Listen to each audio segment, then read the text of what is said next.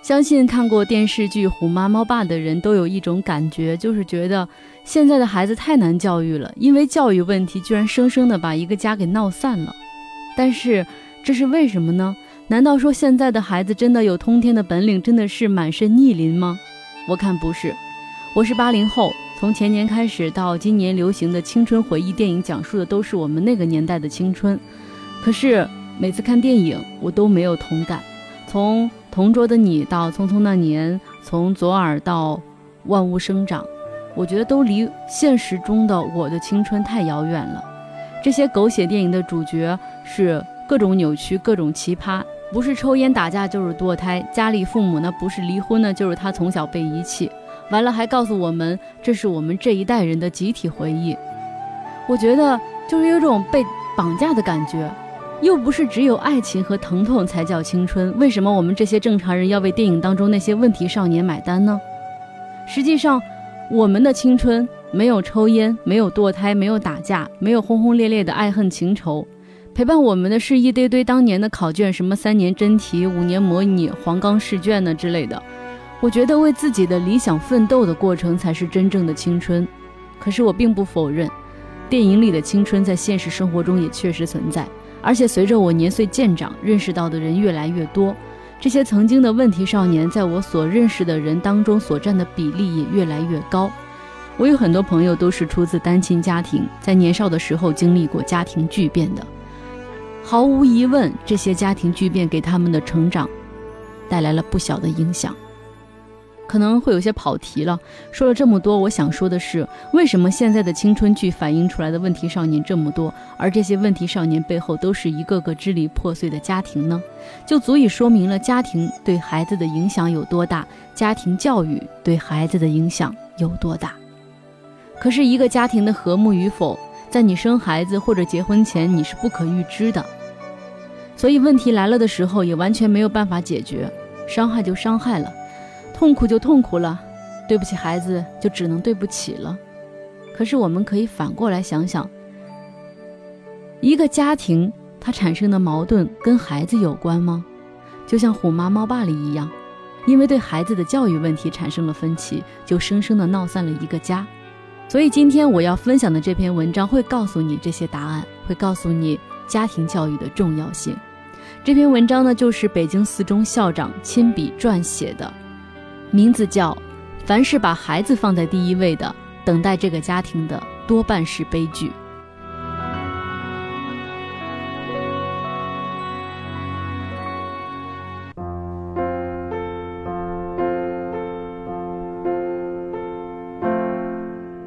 刚出生的孩子没有什么分别，为何三年、六年、九年成长之后就产生了很大的差异呢？走出了不同的道路呢？这个差异，我认为就是由家庭造成的。家庭教育决定孩子的一生，千万不要认为上名校才是决定一生的。夫妻关系永远第一重要，千万不要把孩子放在第一位。凡是把孩子放在第一位的，根据我的经验，等待这个家庭的多半是悲剧。所以，永远要保持沟通。家长的言行会影响孩子的一生，孩子的任何缺点和优点。都与家长有关，不了解孩子，根本不可能有成功的教育。第一个小标题：别把自己的梦想附加给孩子的未来。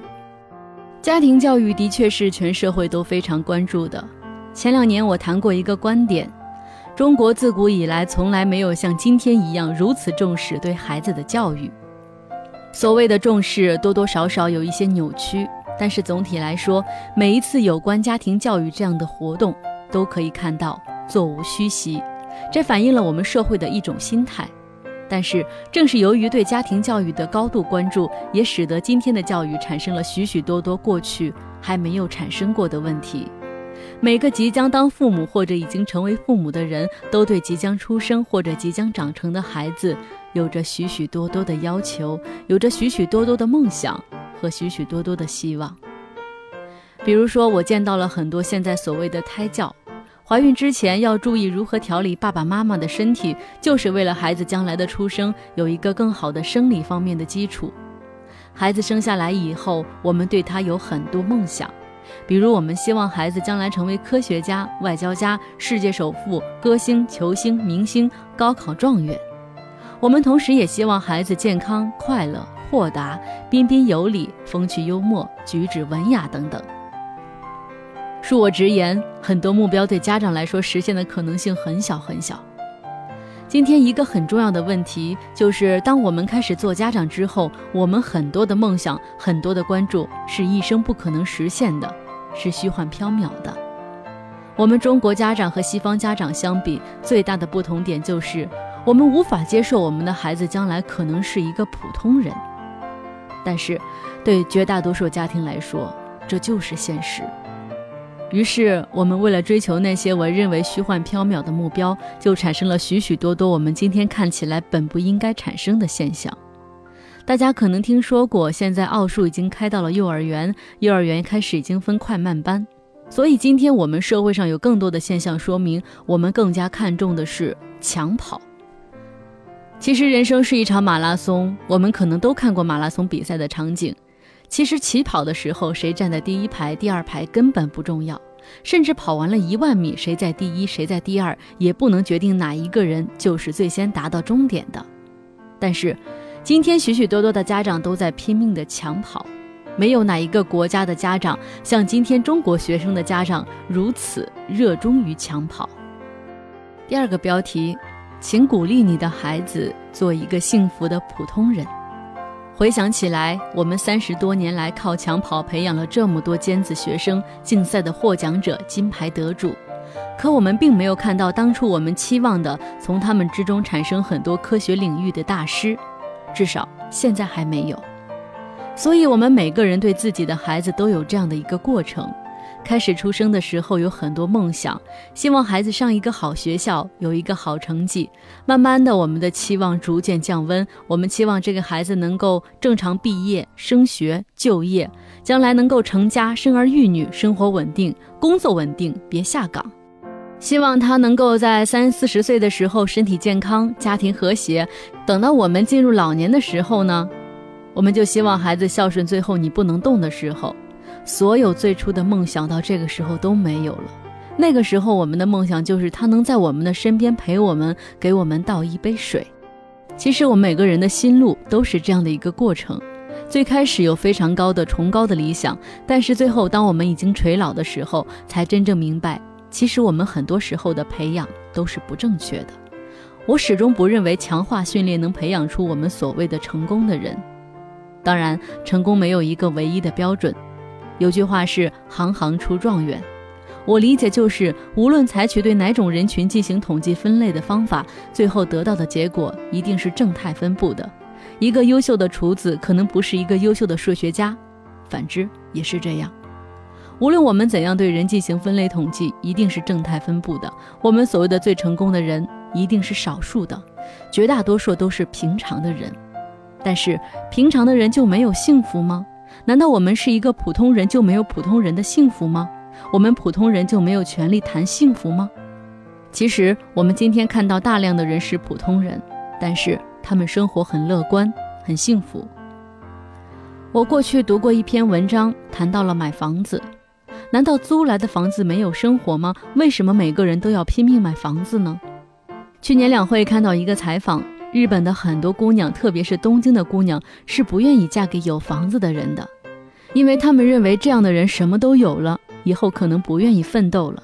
他们更愿意小两口从一无所有开始，一点一点构筑自己的生活。这不仅是生活的构筑过程，也是情感的构筑过程。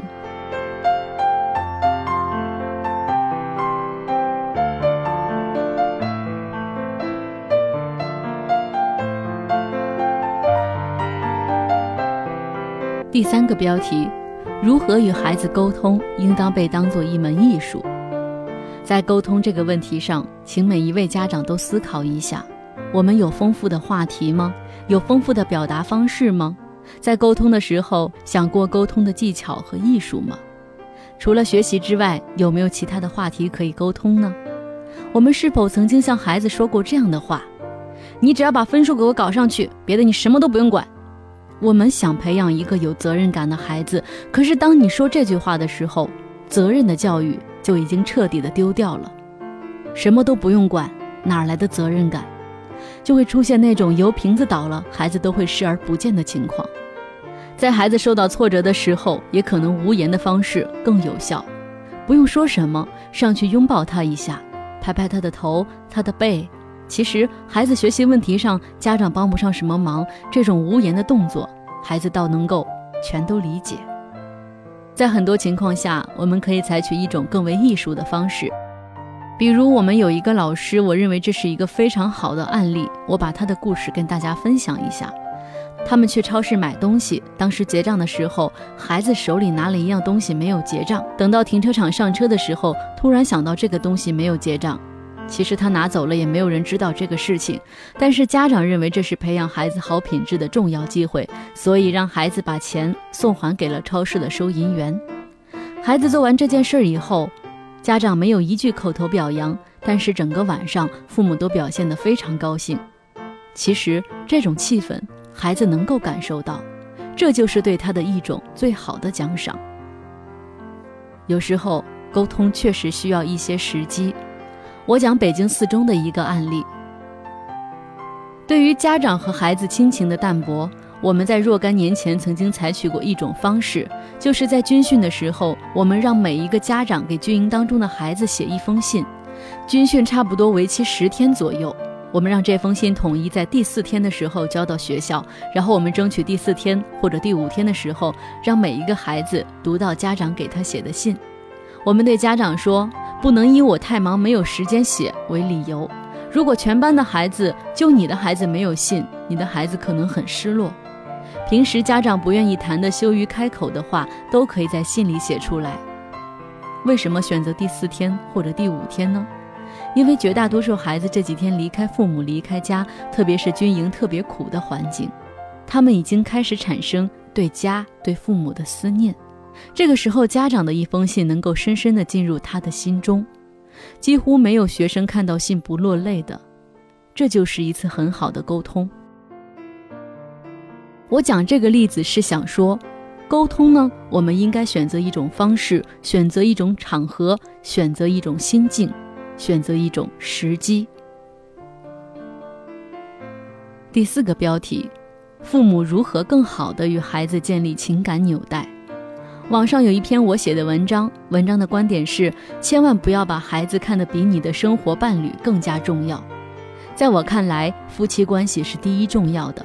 正因为有了牢固的夫妻关系，才有了牢固的家庭，有了牢固的家庭，孩子才会有一个正常良好的成长环境。后来那篇文章有很多人跟我打电话说，看完了改变了他们的价值观，因为很多家长把孩子放在第一位，最后导致家庭许多矛盾的产生。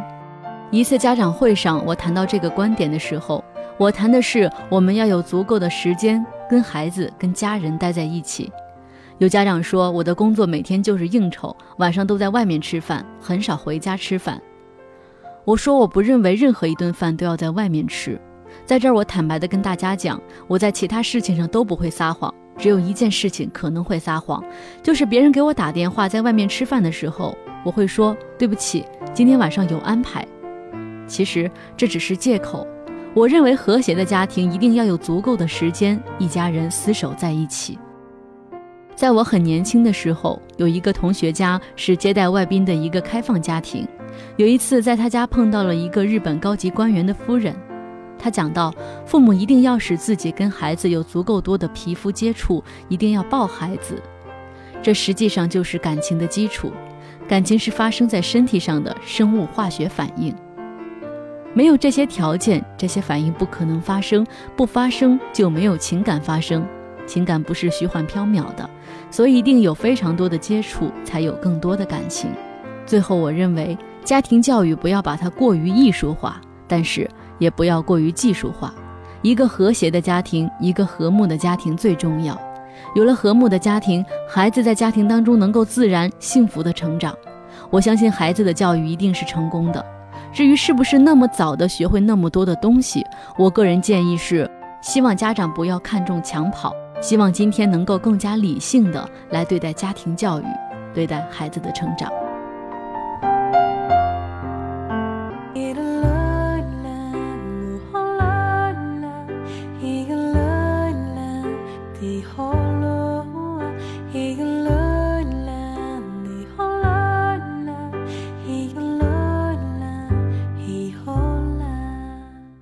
好的，这就是今天声音图书馆的全部内容。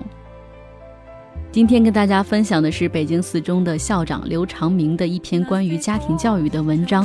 凡是把孩子放在第一位的，等待这个家庭的多半都是悲剧。我是十分认同，也深深理解这个观点的。但是呢，有很多家长呢，在现代社会当中，认为把孩子送到学校，一切就完事大吉了。殊不知，家庭教育是孩子教育当中最重要的教育，尤其是在孩子小时候。在学校可能学习的是知识，或者说是老师从更加宏观，或者说是一对多的角度去教育孩子。但是回到家里，父母对孩子呢，可以完全是一对一的，可以更加注重孩子的个性，可以更好的给孩子建立情感纽带，可以更好的教孩子做人。所以呢，就像刘长明所说的，一个和谐的家庭，一个和睦的家庭，对孩子来说成长是最有利的。孩子在这样的家庭当中，能够很自然、很幸福的成长，这就够了。你还期待什么呢？好的，我是云如，这里是声音图书馆，我们明天再见，各位晚安。